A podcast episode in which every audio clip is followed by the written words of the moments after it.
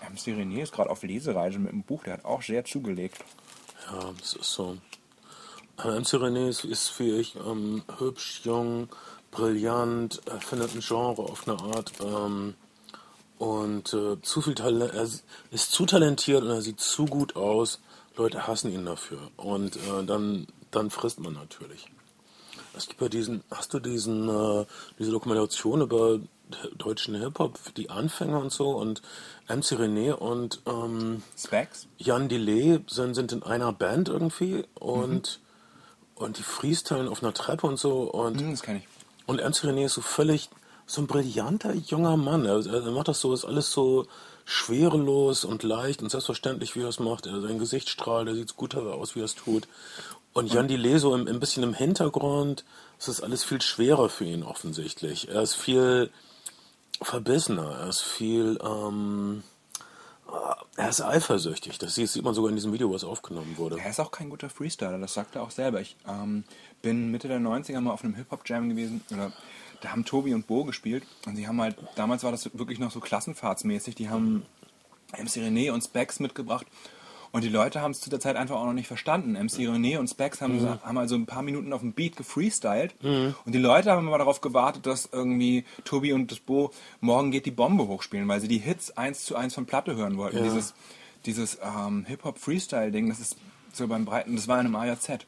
Musstest ähm, du Leuten erstmal erzählen, erklären und ich, ich höre weiter zu. Ähm, das, äh, das haben Leute damals noch nicht gecheckt. Ja. Ich. Also ich denke, ich, ich denke mal mehr, dass das, was die, äh, diese erste Welle von Freestylern für die Sprache getan hat, unvergleichlich ist. Also mindestens genauso viel wie Thomas fucking Mann. Ey.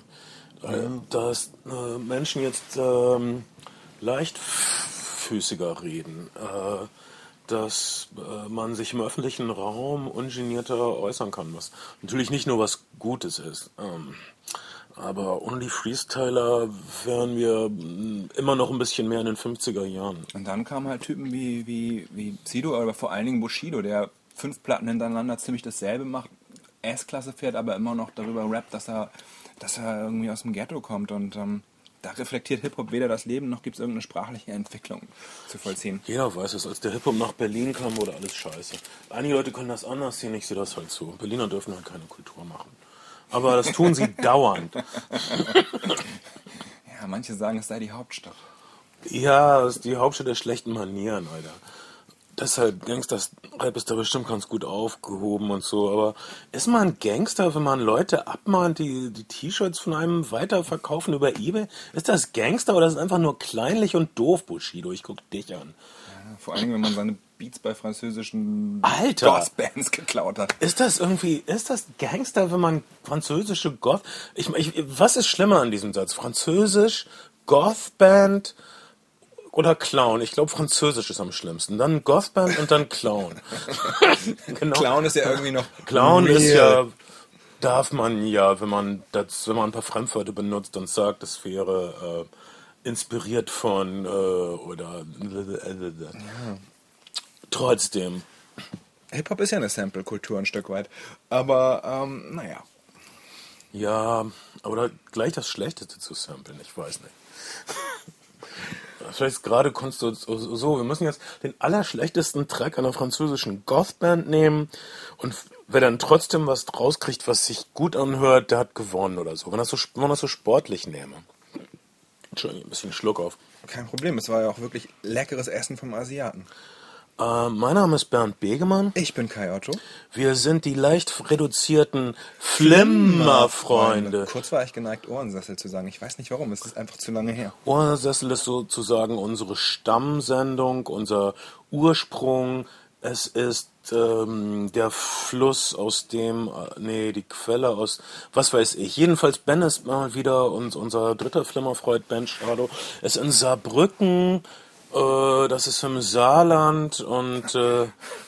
ex, dieses, dieses, Wenn man dieses, was Gutes über das Saarland sagen will, Frankreich ist in der Nähe, Luxemburg ist in der Nähe. Mh. Frankreich, äh, das Saarland existiert nur, um einen weiteren überflüssigen Tatortkommissar zu stellen.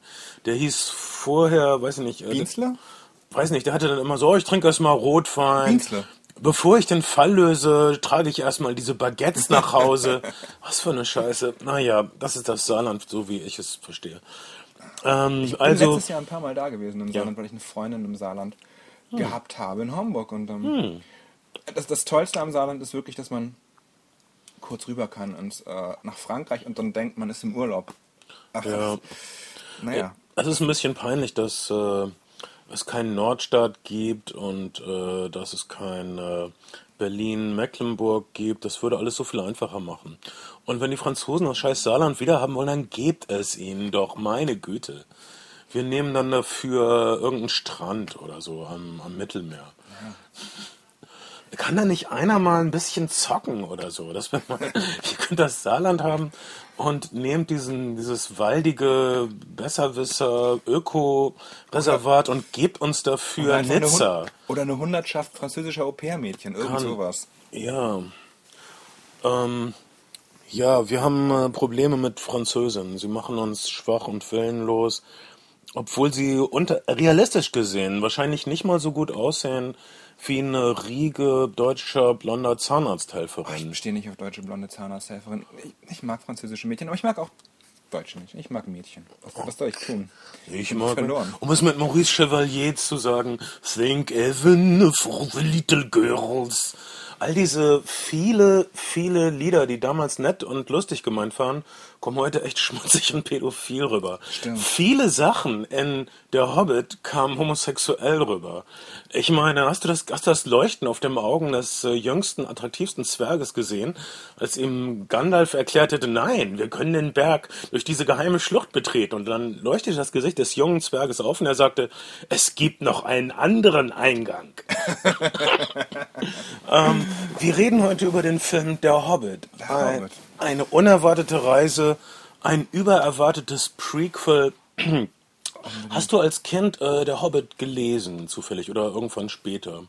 Ich, äh, tatsächlich, irgendwann wird man ja in der Schule an Literatur herangeführt und meine Deutschlehrerin in der siebten Klasse fand es eine gute Idee, als erste Literaturbesprechung den Hobbit zu machen. Ist es und, auch. Und ich, ähm, ich fand es nicht so gut, ehrlich gesagt. Weil es ein Buch ist. Weil es keine bewegten Film, äh, Filmbilder waren. Nie, weil ich, ich konnte mit Fantasy zu dem Zeitpunkt, glaube ich, wenig anfangen. Ich habe später so ein bisschen Wolfgang Hohlbein gelesen und das fand ich ganz in Ordnung. Natürlich eine ganz andere Liga von Qualität nach unten hinweg. Ähm, aber mit dem Hobbit in der siebten Klasse wusste ich erstmal nicht so viel anzufangen. Hat der Hobbit dann irgendwann später als Literatur einen Weg zu deinem Herzen hingefunden, oder? Für, für, für, mich ist es was Besonderes, weil es ein, das erste so etwas Okay. längere Buch war, was ich gelesen habe. Äh, es, äh, das Originalbuch ist ungefähr 300 Seiten lang. Vorher hatte ich nur Bücher gelesen, die knapp 100 Seiten waren. Das war für mich das erste dickere Buch. Okay, verstehe. Ähm, da, da war ich so stolz auf mich, dass ich das Buch automatisch mochte. Aber das Buch äh, war auch, ähm, naja, flockig geschrieben. Man kann gar nicht glauben, dass es derselbe Autor ist, der dann den Herr der Ringe schreibt. Der Herr der Ringe ist ja biblisch, episch, düster. Der Hobbit ist niedlich, äh, verspielt, albern, englisch. Äh, er ist auch wortverspielt und äh, skurril, Hast du drollig. Englisch gelesen? Natürlich nicht. Äh, ich habe äh, das DTV Junior Taschenbuch Das hat, gelesen. genau, das DTV Junior Taschenbuch ist auch das, was wir dann in der Schule als Klassensatz angeschafft haben. Ähm, deshalb, äh, aus diesem Grunde, der, der Ton des, des Buches ist so komplett anders als der Ton äh, ähm, der Herr der Ringe Trilogie. Äh, der Umfang des Buches ist, Auch komplett anders. der, der Hobbit ist verglichen mit Herr der Ringe, es ist nicht mal ein Zehntel so lang, es ist vielleicht ein Zwanzigstel so lang, so, so umfangreich wie die Herr der Ringe Trilogie. Wie will man aus diesem 300 Seiten Kinderbuch eine weitere epische, brutale Schlachten-Fantasy-Trilogie basteln? Wie, wie, wie? Ähm, auf jeden Fall braucht der Markt eine weitere brillante Fantasy-Schlachtentrilogie im Stil von Herr der Ringe, dachten sich die äh, Produzenten. Aber ja, die, äh, dieses, die, dieses Buch gibt es eigentlich nicht her. Also Warner, Warner war wahrscheinlich ein bisschen beleidigt, dass sie beim ersten Herrn der Ringe äh, nicht so richtig mitkassiert haben. Also sie haben natürlich dann sehr, sehr viel kassiert, aber was viele nicht wissen, ist, dass der erste Herr der Ringe, der ist ja über New Line Cinema produziert Ja. worden, seinerzeit noch die mal ein Independent Studio waren, deren größter Erfolg in den 80ern die Nightmare on Elm Street Reihe gewesen ist. Und als New Line daran ging, mit Peter Jackson den Herrn der Ringe zu produzieren, hat Warner gesagt, damals war New Line schon angeschlossen an Warner, ähm, klar, macht es, aber wir geben euch das Geld nicht. Ihr müsst das Geld vorfinanzieren, indem ihr die internationalen Rechte verkauft. Wir glauben nämlich, wir haben die Harry Potter-Reihe eingekauft. Wenn Weihnachten die Filme rauskommen, Harry Potter wird der Hit. Herr der Ringe eher schwerfällig, interessiert niemanden mehr so richtig. Mhm. Wahrscheinlich. Und, ähm, und ähm, New Line ist losgezogen und hat für sehr, sehr viel Geld teilweise Länderrechte für bis zu 8 Millionen Dollar verkauft. Also ich glaube die deutschen Rechte für der Herr der Ringe. Alles an kleine Independent-Studios, an kleine Vertriebe, an kleine Verleihe, ähm, die ihr Geld alle mehr als zurückgemacht haben, äh, zurückbekommen haben.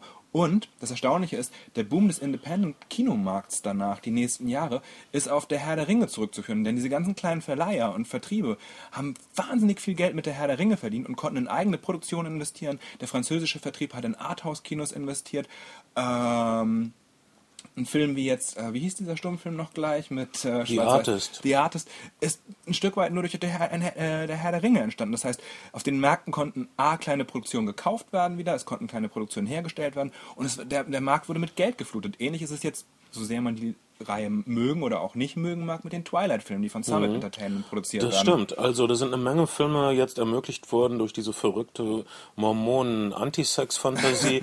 äh, es ist in jedem Schlimmen auch was Gutes und umgekehrt. Und bei der Herr der Ringe hat, äh, bei, beim Hobbit hat Warner dann gesagt, naja, hm, äh, wir, also, oder nach, nach dem Herrn der Ringe hat New Line verleihen wir uns mal lieber ganz ein und hm. wenn der Hobbit gemacht wird, dann äh, finanzieren natürlich wir das und verdienen auch nur wir daran. Hm.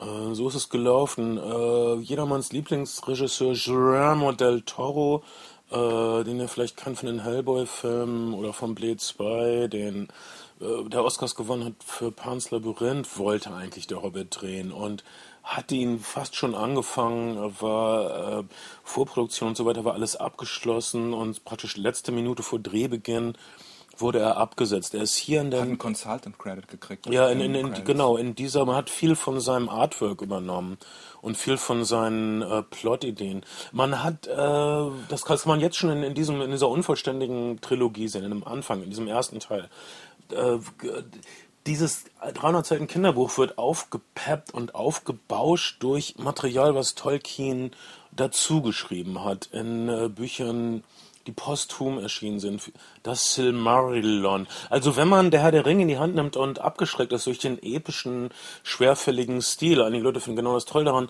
äh, muss man sich klar machen, dass das Silmarillion noch viel epischer und viel schwerfälliger ist und ungefähr sowas wie 5000 komische, unaussprechliche Namen hat. Da hat der Altphilologe Tolkien so richtig aufgedreht und die Philologengeister seines Verstandes entfesselt und äh, sich wirklich wirres Garn mit tausenden von Namen ausgedacht und aus diesem äh, Muschelwuschel-Hexenkessel haben die Produzenten noch ein paar alte Garne rausgesponnen auch um die drei Teile vollzukriegen. Aber das habe ich nicht so richtig mitbekommen. Gab das, gab das, sind, sind alle Freunde geblieben, als Guillermo del Toro äh, abgesetzt wurde, oder gab das richtig Ärger? Ich, ich bin nicht so, ähm, ich muss gestehen, ich bin kein, kein Herr der Ringe-Fan. Ich äh, bin mhm. hab beim zweiten Herr der Ringe, also den ersten fand ich so, naja, beim zweiten habe ich so gedacht, das ist irgendwie so Kolberg Teil 2 Oh. Also, also wirklich. Nichts fand, gegen Kolberg.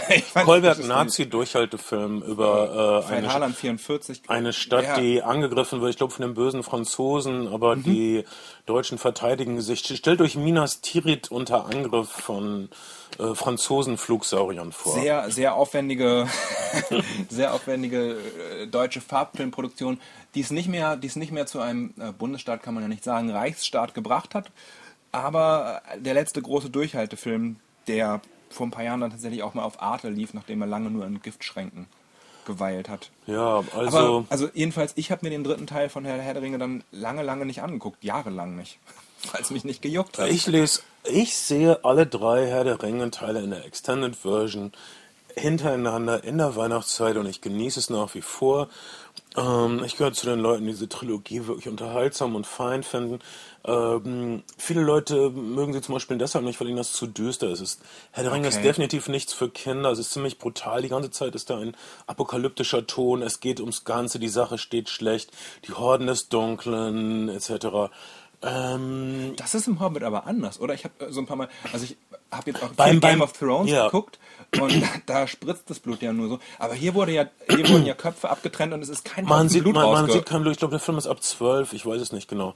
Äh, wirklich, unter Zehnjährige sollten den Film nicht sehen, wo wir gerade dabei sind. Das ist äh, bei aller Liebe, es ist doch ein bisschen zu düster. Diese ganzen Horden. Äh, bei, bei dem Hobbit geht es um wesentlich weniger als um bei der Herr der Ringe. Bei Hobbit, Hobbit geht es darum, dass diese Zwerge wollen einem Drachen einen Ring zurückstehlen, den der Drache ihnen geklaut hat. Sie haben den Ring aus dem Berg geklaut. Ähm, schwierig zu sagen, wem der blöde Ring eigentlich gehört. Es ist so ein irgendwie so ein 3D-Mystik-Ring mit irgendwelchen Wusch-Effekten drin und es ist irgendwie gut, wenn man den hat. Das habe ich nicht so genau verstanden. Der, der Drache hat den Bergen, äh, den, den Zwergen auch ihre komische Stadt geklaut ähm, und ihren Goldschatz. Naja, Stadt, Goldschatz, Zwerge. Man denkt sich natürlich, diese scheiß Zwerge. Suchen sie sich eben einen anderen Scheißberg. Was soll das? Aber die Zwerge sehen das offensichtlich nicht so und, äh, und brauchen unbedingt einen Hobbit äh, wegen mit einer fadenscheinigen Begründung. Und zwar, der Drache könnte die Zwerge ja riechen, ein Hobbit kann er nicht riechen. Ja, es ist wirklich. Okay, es ist Mittelerde, es ist in irgendeiner vorchristlichen Zeit oder so, oder auf einem anderen Planeten oder einer Parallelwelt, keine Ahnung, aber auch damals wird es schon Badezuber gegeben haben. Was für faule Zwerge. Ja, und. und, äh, und äh, der Film bedient sich immer, immer wenn es, also entweder man kämpft sich selber durch die Erfolg, äh, aussichtslose Situation, wenn das nicht geht, kommt man halt irgendeinem Zauberspruch der Sache bei und, und, und irgendwie kommt aus der, aus der Situation heil raus. Dieses Deus Ex Machina Prinzip wird schon sehr, sehr dem dreimal passiert das, dass ähm, die Zwerge plus dem einen Hobbit, nämlich Bilbo, äh, dem Onkel oder so von Frodo, dem, nicht dem Vater von Frodo, irgendeinem Verwandten von Frodo, ähm, die sind irgendwo und das ist da wahnsinnig hoch und das ist wirklich ein großes Problem und irgendwelche Bestien kommen auf sie zu und dann trickst Gandalf irgendwas und dann ähm, äh, ist es wieder gut. Der, der Film endet damit, dass sie von den Adlern gerettet werden, die ja auch im dritten Teil Frodo äh, gerettet haben und Samwise. Und jedes Mal fragst du dich, wieso fliegen diese scheiß Adler nicht weiter? Oder sie, wieso waren die Adler die nicht, an wieso waren die Adlern, nicht ja? gleich mit dem scheiß Adlern? Okay, das wäre dann ein anderer Film, das wäre dann die Legende der Wächter mit, mit den Eulen oder so. Ich weiß nicht, ob du den gesehen hast. Ähm, ich habe den nicht gesehen. Ähm, nein, aber das soll man sich eben nicht fragen. Ähm, äh, was gibt es also? Die, wir sehen also, wie die, die Zwerge Frodo ein bisschen nerven und ein bisschen rekrutieren. Fro, äh, Quatsch, Bilbo, ich verwechsel die beiden. Bilbo zieht los mit ihnen, dann begegnen sie, ich glaube in der Reihenfolge zuerst ähm, Trollen, dann Steinriesen und dann Orks. Äh, Und zwischendurch haben sie so eine Art Boxenstopp bei den Elfen oder Elben. Ich weiß- ich glaube, ich glaub, Elben ist das Deutsch, ist das, ist das, heißt das auf Deutsch, oder? Ja, und dann geht es weiter und äh, Christopher Lee, der der der Saruman ist, der in der bei Herr der Ringe natürlich schon böse ist, ist hier noch nicht ganz böse, sondern er ist einfach immer nur so ein super Arschloch, das alles anzweifelt. Ach, was für ein Problem. Ich sehe da kein Skeptiker. Problem. Macht euch ja, er, er gibt Skeptikern einen schlechten Namen. ich, ich halte mich ja auch sowas wie ein, na, nicht Skeptiker, das klingt so schlecht, aber Skeptizisten. Und Skeptizisten, wir sind nicht solche Arschlöcher wie Sauron, wirklich. Wir stehen auch nicht mit dem bösen Sauron im Bunde. Das ist ähm, alles nicht nett. Oh Mann, ich, ich wundere mich, dass, dass Christopher Lee es immer noch auf die auf der Leinwand schaut. Mir ist aufgefallen, in seinen, in seinen letzten Rollen hat er fast nur noch gesessen. Wahrscheinlich ist, er, ist er wirklich, ist er wirklich re relativ ramponiert, aber dass der, dass der immer noch, dass der immer Ja. noch äh, es vor die Kamera schafft, finde ich, find ich ein Phänomen. Alter, Christopher Lee hat im Zweiten Weltkrieg, das ist kein Witz, äh, in einem Spezialkommando gedient, wo auch ein Fleming gedient hat. Äh, diese, das, da durfte er nichts drüber sagen äh, in Interviews. Interviewer haben ihn aus ihn rangebracht. Er hat gesagt, ich bin per Eid verpflichtet, nichts darüber zu sagen. Seine, die Sachen, die Christopher Lee mit dem James Bond Autor Ian Fleming im Zweiten Weltkrieg abgezogen hat, äh, waren so super geheim und sind erst vor zehn Jahren, wie gesagt, freigegeben worden. Er spricht auch ganz gutes Deutsch. er spricht extrem gutes Deutsch, weil er das hinter den feindlichen Linien gebraucht ja. hat, um verdammt nochmal deutschen Soldaten die Kehlen aufzuschlitzen, sich an sie ranzuschleichen, guten Abend zu sagen und sie dann ins Herz zu stechen mit seinem britischen Kommandomesser. Ja, Christopher Lee ist Christopher fucking Bastard. Lee, ähm, the uh, Inglorious Bastard OG. Ähm, Naja, äh, jetzt kann er nur noch sitzen, aber es ist völlig unglaublich, dass so ein Typ noch lebt und äh, bezahlte Rollen in großen Filmen spielt. Ähm, also, Der war ja auch lange weg, ist dann, ist dann durch diesen äh, Tim Burton-Film rehabilitiert worden quasi, nicht wahr? Oder, oder wiederentdeckt worden, muss man ja fast sagen. Diesen, diese Hammer-Referenz, äh, so Gothic Horror-Style-mäßig. Äh, ich komme nicht auf er, den er, Titel. er war in ein paar Tim Burton-Filmen genauso auch wie Vincent Price. Und ähm, äh, naja, für, für jeden Sleepy Film, Hollow. ja, für, für jeden Filmfan schlägt das Herz ein bisschen schneller, wenn er äh, diese klassischen großen Darsteller des fantastischen Films sieht. Äh, also, ich finde es toll, dass er es nochmal auf die Leinwand geschafft hat. Es ist auch schön, äh, Kate Blanchett wiederzusehen, die keinen Tag älter aussieht als vor zehn Jahren. bei, der, man- bei der man aber sieht, was, was in, der, in, der, in den Looks gedreht wurde, Was damit sie ein bisschen jung. Genau. ähm, Hugo Weaving, ähm, es ist wieder, wieder da als König Elrond, das ist dann schön.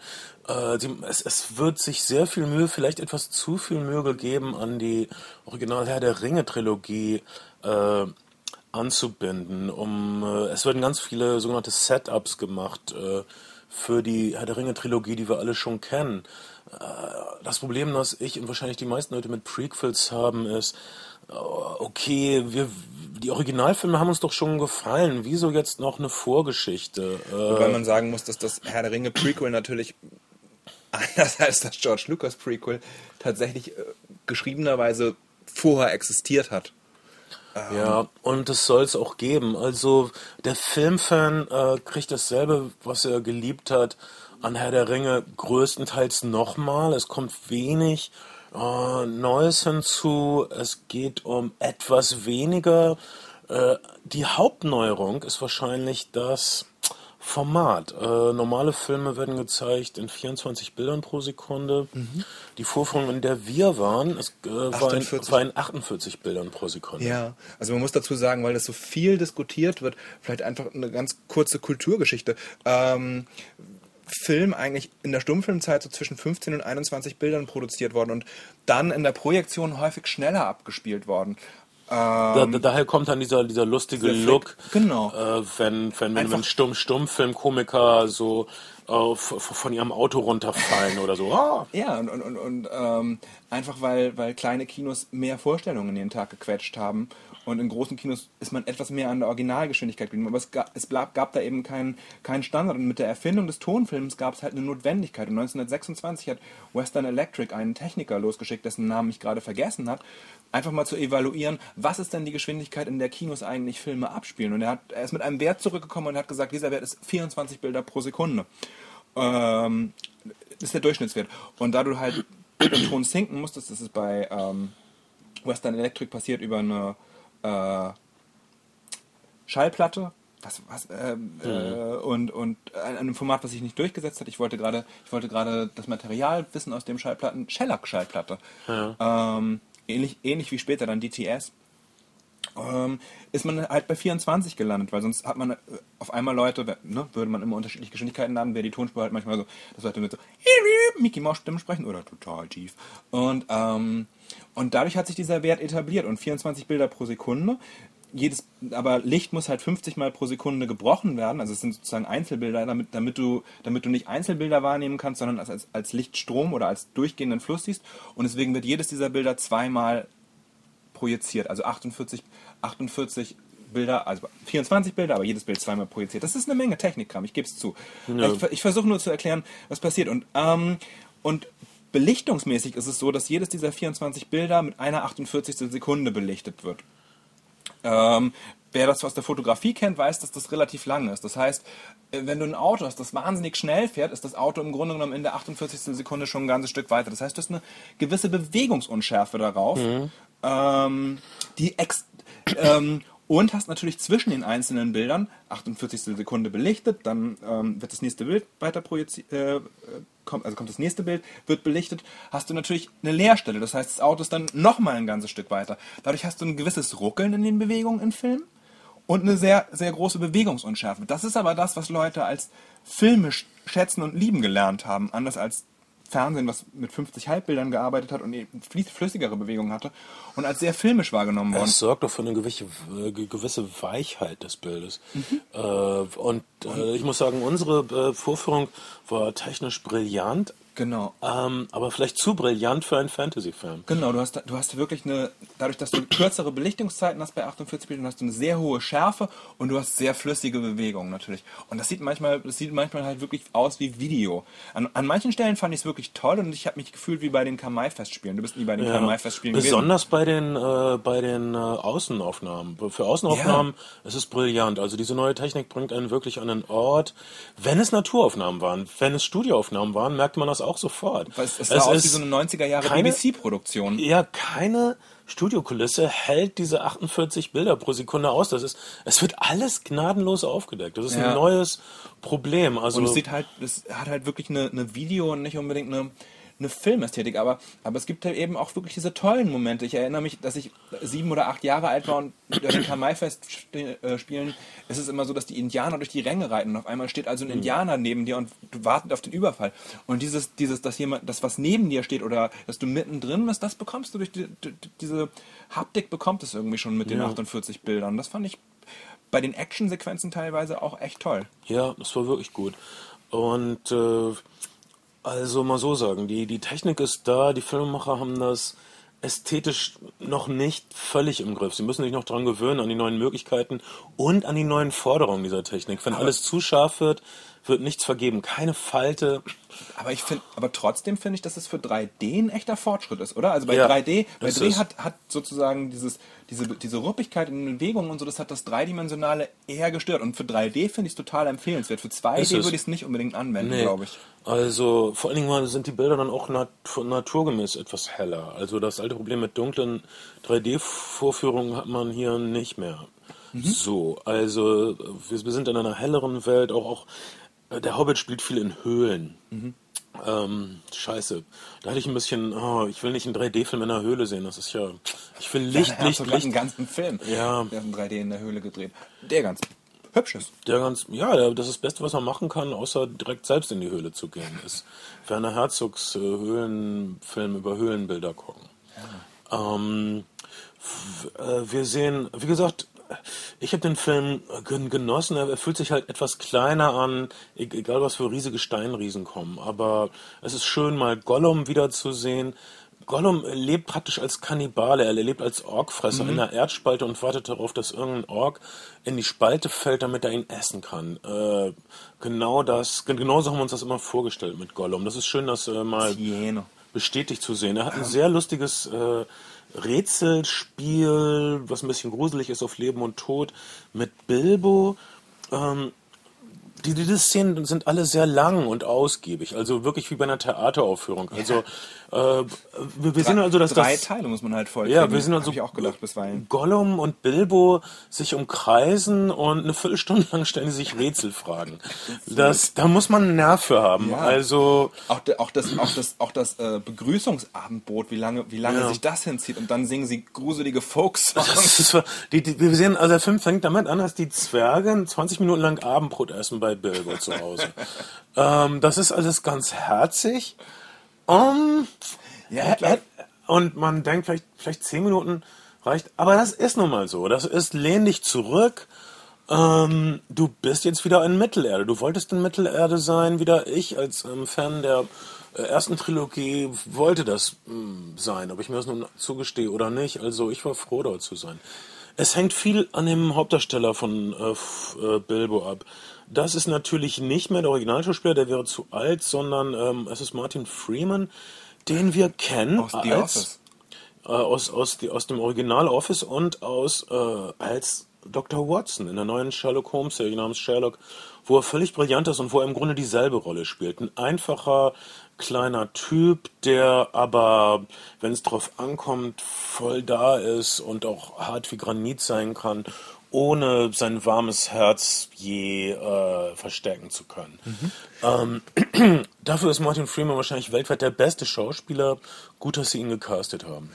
ich, ähm, bei Gollum habe ich das erste Mal gedacht, man, oder was heißt nicht das erste Mal, aber da ist mir, da ist mir schon aufgefallen, okay, hier ist was passiert. Also hier sind, hier sind die Effekte auf jeden Fall ein ganzes Stück weiter als vor Ja. noch zehn Jahren. Das äh, in 3D hatte eine Plastizität und, und eine Qualität, die ich schon bemerkenswert fand. Ja, das war hat, das war einfach ein, ein Schauwert. Bei anderen Sachen habe ich zwischendurch gedacht, naja, das sieht jetzt aber echt aus wie ein Trailer für ein Xbox-Spiel.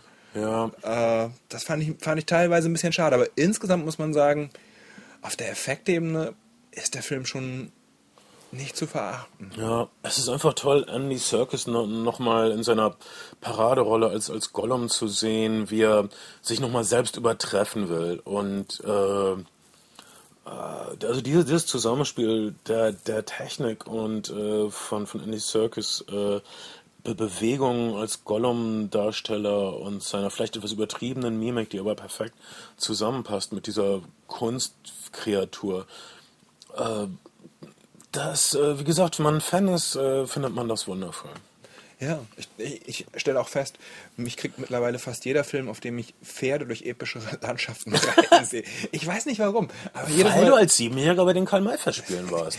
Bin- deshalb magst du das Western waren, auch das, waren, so. das, waren meine, das waren auf jeden Fall meine Lieblingsbilder. Diese, diese, äh, dieser Mhm. reitende Tross im Regen, das war, das war wirklich toll auf 48 Bildern und in 3D. Ja. Das war wirklich was, was sehr Greifbares und, und, und Erlebbares.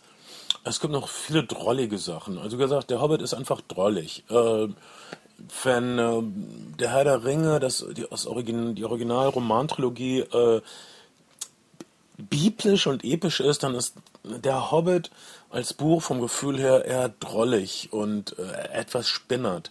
Wie spinnert das ist, sah man, als dann ein Hippie-Zauberer kam, der ein Kumpel von Gandalf ist und Radogast der Braune lebt im Wald und redet mit Tieren, die nicht zurückreden. Unter, unter, unter seiner Mütze äh, ist ein Vogelnest, in dem ein Vogelpärchen brütet. Und ähm, er raucht, er isst zu viele Pilze, Pilze. wie uns Christopher Lee dann angewidert erzählt. Ich kann ihn nicht ernst nehmen, er isst zu viele Pilze. Das hat ihn etwas verrückt gemacht. Außerdem fährt er einen Schlitten, der von Hasen gezogen wird. Ähm, gut, ähm, das hätte es nicht gegeben in der äh, Herr der Ringe Trilogie. Ein Hasenschlitten, nein. Das ist einfach nicht episch, episch und biblisch genug. Ja. Der Film, der Film ist schon, schon sehr kindgerecht. Ich, das habe ich manchmal ein bisschen vermisst. Dass ich ich habe manchmal das Gefühl gehabt, dem Film fehlt es ein bisschen an Fallhöhe. Und da liegt es aber vielleicht auch wirklich am Game of Thrones gucken, an, an, an, an, an brutaler Gewalt, an Blut. Naja, es gibt, kein, es gibt kein Blut, was passieren. Es werden sehr viele Köpfe abgeschlagen und äh, einem großen äh, Ork-König, der echt fett ist, wird einmal mit dem Schwert quer durch den Fettbauch geschlitzt. Ja, aber es läuft nichts raus. Es läuft nichts raus, wie das so ist bei Alles Ork-Königen. klinisch sauber. Ähm, das hast du vermisst, aber es ist ein Kinderbuch eigentlich. Ähm, es ist, es ist, negativ gesagt könnte man sagen, es ist zu brutal für ein Kinderbuch und es ist nicht brutal genug für erwachsene Fantasy-Fans.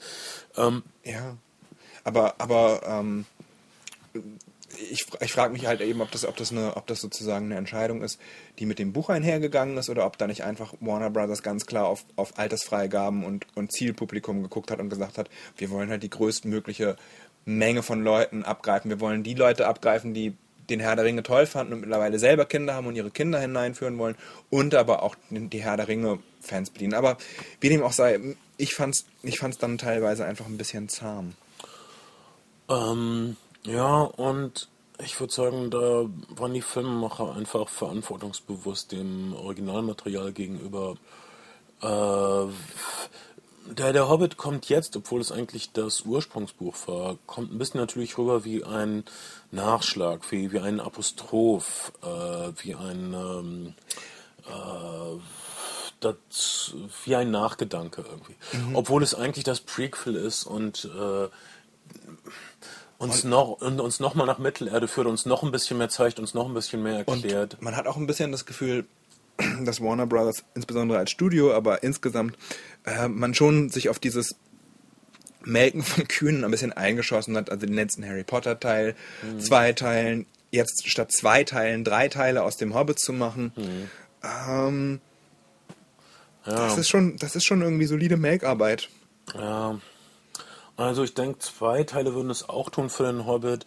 Äh, aber jetzt haben wir mal drei und Peter Jackson äh, ist ähm, äh, brillant genug und, und seine Drehbuchautorin, äh, dass sie diese Zeit jetzt füllen werden. Ich freue mich in der Weihnachtszeit in, äh, in Mittelerde zu sein. Mit Mittelerde und Weihnachten, das passt für mich zusammen besser als äh, das kleine Rentier Nico und Weihnachten. Okay. Gehst du, wirst du mit deiner Tochter nochmal reingehen? Äh, in den Hobbit nicht und das kleine Rentier Nico auch nicht, weil das kleine Rentier Nico, der erste Teil, ist nicht kindgerecht. Das sind äh, Wölf, Wölfe mit roten Augen. Das ist, hat allen Kindern tierisch Schreck eingejagt. Alice im Wunderland von Tim Burton ist super kindgerecht, obwohl er ein gruseliger Drachen ist und es ab zwölf ist. Aber die Stelle, wo Alice dem Drachen die Zunge abschlägt und sagt, genug geredet. Meine kleine sechsjährige Tochter ist ausgeflippt vor Freude, als sie das gesehen hat.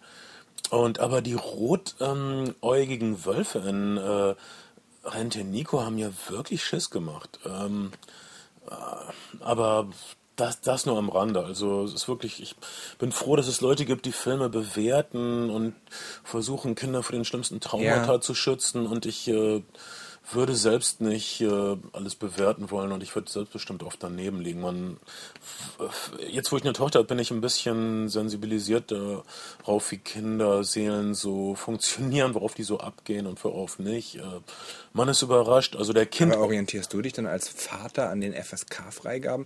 Also bisschen, ich finde wirklich, ich finde, ich finde die FSK eher eher Fluch als Segen, wenn ich, wenn ich drüber nachdenke, weil sie auch echt oft daneben liegt. Und, und vor allen Dingen finde ich es absurd, wenn sie anfängt, 18-Jährige, also bei FSK 18 dann noch Schnittvorgaben zu machen und Volljährige äh, zu vormunden. Das ist das allerdings ist, mies. Das ist, das ist ähm, schon eine harte Sollte Ansage. keine Schnittvorgaben bei FSK 18 äh, Freigaben, dann, ich habe selbst eben ein paar Schnitzer gesehen, zum Beispiel Honey und Nanny 2, du denkst, oh, lustig habe ich eine Vorstellung gesehen mit meiner Tochter und einem Kino voll mit kleinen Mädchen im Grunde.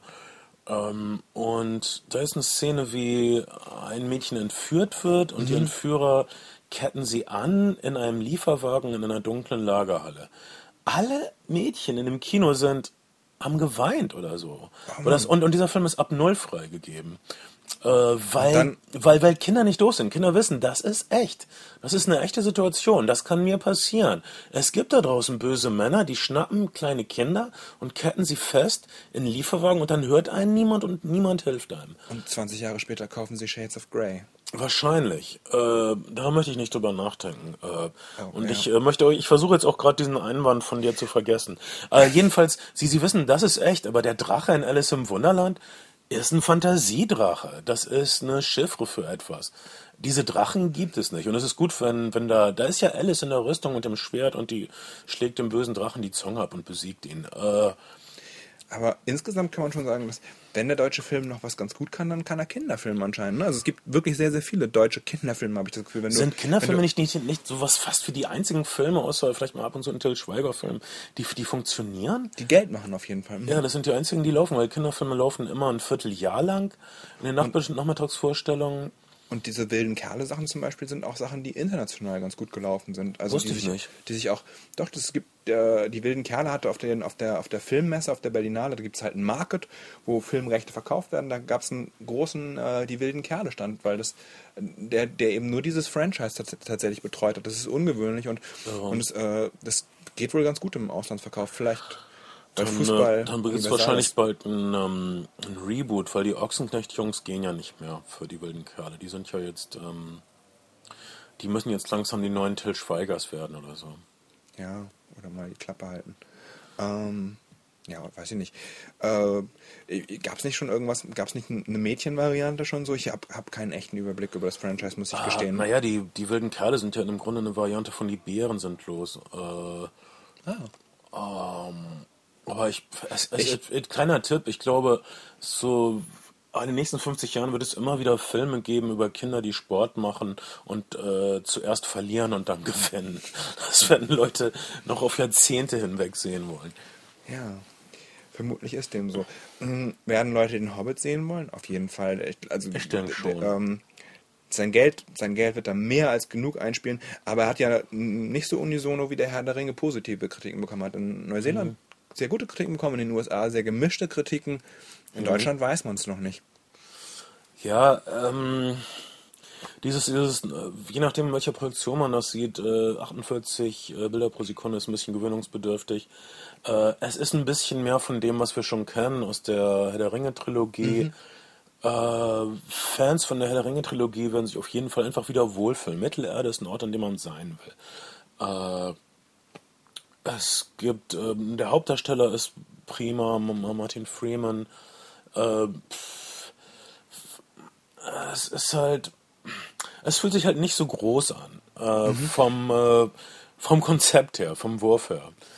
Das liegt am Originalmaterial als Kinderbuch. Äh, Es gibt im Grunde genommen auch, der Film verfolgt vor allen Dingen auch die ganze Zeit nur einen Handlungsstrang, nämlich die, nämlich die Reise dieser, Ja, dieser sind Truppe. unterwegs. Zwerge sind unterwegs, Hindernis 1, Hindernis 2, Hindernis 3, Hindernis 4 hintereinander, hintereinander weggespielt und dazwischendurch gibt es halt ein paar schöne Landschaften aus Neuseeland. Das ist manchmal, da fehlt manchmal vielleicht wirklich der sozusagen das echt epische, aber so, aber, war, so war das Original Kinderbuch eben. Äh, Tolkien hat diese Geschichte, die, diese Geschichten, aus, aus denen später der Hobbit wurde, seinen Kindern abends beim Bett erzählt und das ist zwangsläufig ep- episodisches Erzählen und kein groß angelegtes äh, episches Erzählen. Was ja auch in Ordnung ist. Und Was man muss ja auch sagen, ähm, die, die, die Figur des Hobbits macht ja auch eine echte Entwicklung durch auf dieser Reise. Ja. Also man sozusagen an jeder Station, jede dieser Stationen bedeutet auch einen Reifungsprozess für den, für den Hauptcharakter. Das ist schon, das ist schon wirklich in Ordnung. Die Drehbuchautoren haben sich wirklich Mühe gegeben, A, das, das Ganze ein bisschen größer zu machen, als es eigentlich ist, Mhm. und dem Hauptdarsteller das zu geben, was man einen Arc nennt. Mhm. Gibt es da eigentlich ein deutsches Wort für Reise des Helden wäre. Wär, Heldenreisen, aber ein Ent- Entwicklungsprozess? Er, er, er fängt, der Held fängt an als, äh, als Gepäckstück im Grunde. Er, ist, er, er, er, er nervt eigentlich nur. Er macht nur, er macht mehr Probleme, als er löst. Und am Ende wird er dann ein vollwertiger Kampfzwerg. ähm, das ist natürlich sehr herzerwärmend. Und ähm, ich, ich, ich mochte das alles. Und äh, ich lass mir das geben. Also ja, ich, ich würde auch sagen, man, man soll sich das angucken, aber wenn, wenn man sich anguckt, dann soll man bitte auch die 15 bis 20 Euro, die man wahrscheinlich löhnen muss, Oh. zahlen. Ja, schon, oder? Also 3D, dann wird es bestimmt noch ein Überlänge. 48 Überlänge, Ja. ein 48 äh, Bilder pro Sekunde Aufschlag geben. Wird es bestimmt auch noch geben. Geben Sie uns 50 Euro und den Zugangscode zu Ihrer Facebook-Seite. Und Ihre Kreditkarte behalten wir auch. Dann dürfen Sie der Hobbit sehen. Ja, ich weiß nicht. Ich glaube, ich, ich glaub, es wird einfach. Ich bin äh, letzte Woche in, in James Bond gewesen und in Killing Them Softly und die haben jeweils 9,50 Euro gekostet und es war 2D. Obwohl James Bond hatte Überlänge. Das fand ich. Und dann, also, ähm, es, es wird kein billiges Vergnügen, aber es wird ein Vergnügen, das kann man, glaube ich, so sagen. Ja. Und wir sind bestimmt auch früher wieder da und lassen euch nicht drei Monate, drei Monate warten. Ja, die Flimmerfreunde waren lange weg und äh, wir kommen hart wieder. Mein Name ist Bernd Begemann. Ich bin Kai Otto. Wir sehen uns viel schneller, als euch lieb ist. Bis bald.